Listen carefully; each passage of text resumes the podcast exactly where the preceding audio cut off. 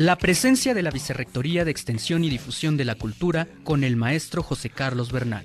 Exposiciones, danza, música, teatro, literatura, cine, talleres artísticos y patrimonio universitario. Toda la actividad cultural.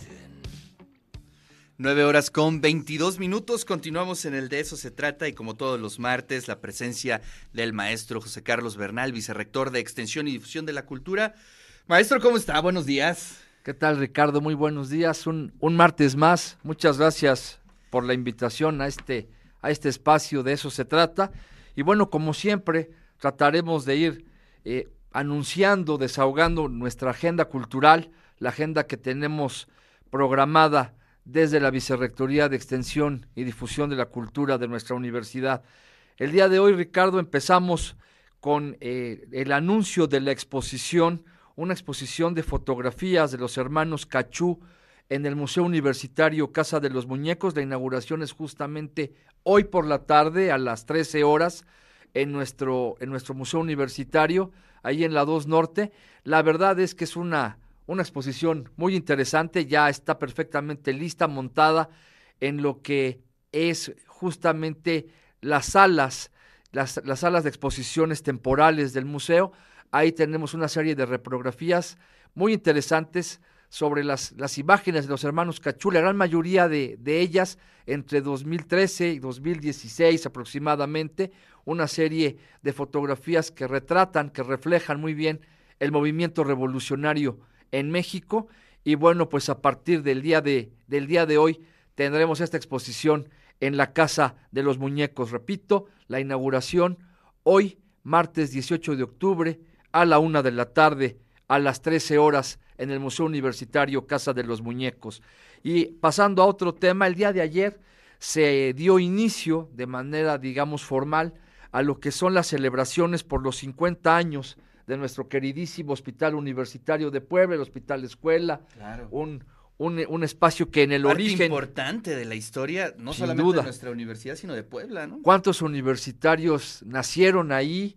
Sus hijos nacieron ahí. Así es. Y ¿A cuántas personas, a cuántos trabajadores y trabajadoras no ha dado servicio el hospital universitario ante una emergencia? La verdad es que todos queremos muchísimo al hospital universitario y justamente también se ha montado como parte de estas celebraciones, ahí veíamos una, una imagen de nuestra rectora, la, la doctora Lilia Cedillo, el día que se, se develó la imagen con, con los 50 años del hospital, bueno, pues se ha montado esto de colaboración, al igual que el tema de los hermanos Cachú, tengo que, tengo que decirlo, gracias al apoyo del Archivo Histórico Universitario, el archivo histórico nos ha apoyado mucho para realizar las exposiciones, primero la de los Cachú, que repito se inaugura hoy a la una, y también para montar una exposición sobre lo que es la fachada principal del hospital y donde pues ya se pueden admirar en unas mamparas fotografías que reflejan justamente lo estábamos viendo en pantalla para quienes nos siguen en televisión, pues parte de la historia de este nosocomio, que bueno, fue fue primero una instancia gubernamental, una instancia pública, pero del sector gubernamental, y después ya pasó a manos de la universidad. Hay que decirlo también con el apoyo de la Fundación Mary Street Jenkins en su momento, que aportó también cualquier cantidad de billete para que la universidad pues sea, sea lo que, lo que es hoy, tanto ciudad universitaria como en el caso del hospital.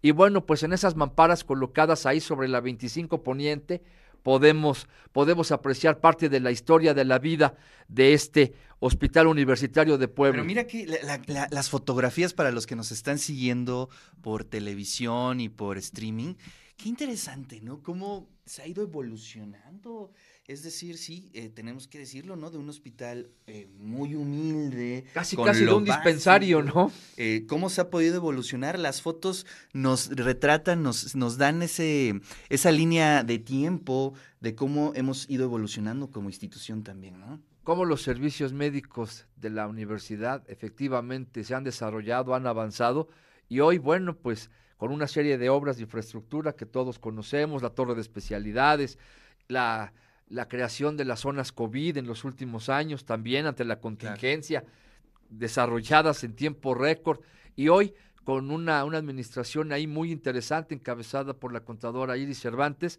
pues bueno, el hospital va a una, a una nueva etapa y siempre con esa vocación de servicio para la comunidad universitaria, para los trabajadores, las trabajadoras, sus hijos, incluso sus padres, sus dependientes económicos. La verdad es que es un servicio fabuloso, es un, un bien del que podemos disfrutar los trabajadores de la universidad y siempre hay que reconocerlo y agradecerlo mucho. Así es.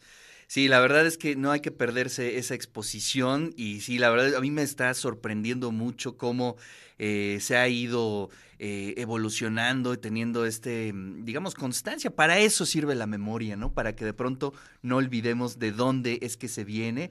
Eh, por ejemplo, esa clínica, la gente, las enfermeras, los doctores, las doctoras que han estado en distintos momentos en el hospital universitario.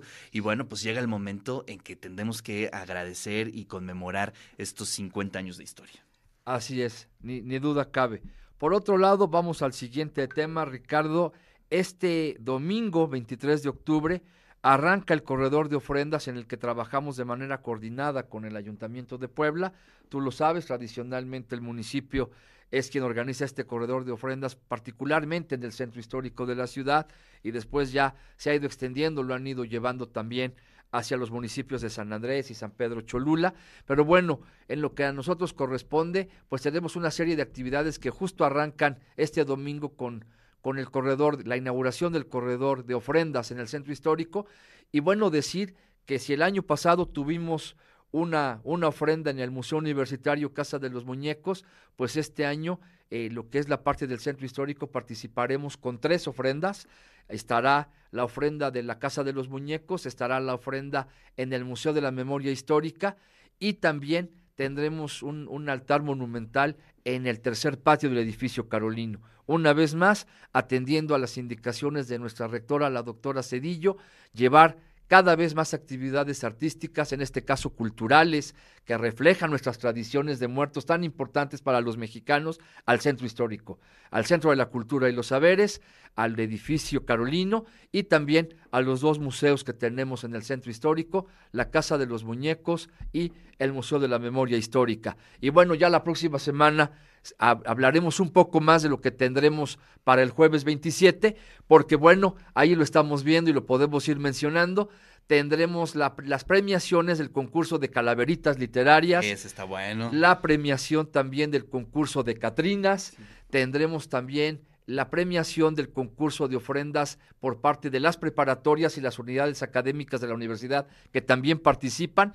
Y bueno, cerraremos ese jueves 27 con el famoso pasacalles sobre las principales avenidas del centro histórico, pues como siempre, Ricardo, recuperando nuestras tradiciones, regresando a la actividad presencial, a la, a la, actividad ya masiva. Y, y, para calentar el escenario, este sábado el cocotrón. Bueno, la verdad es que, como siempre lo, lo, lo, decimos aquí muy en serio y también un poco en broma, pues hay de todo como en botica. Sí, claro. Y la claro. verdad es que aquí un reconocimiento muy especial para el doctor Daniel Mosencagua, que una vez más de la mano de nosotros en la vicerrectoría, pero sobre todo gracias al apoyo de la Facultad de Electrónica, podemos desarrollar un concurso más que también vuelve a la presencialidad después de, de un parón de un par de años. Regresa el cocotrón, los animatrónicos que, que llama el doctor Mosencagua, y bueno, eh, tendremos una actividad pues muy interesante todo el sábado ahí en el patio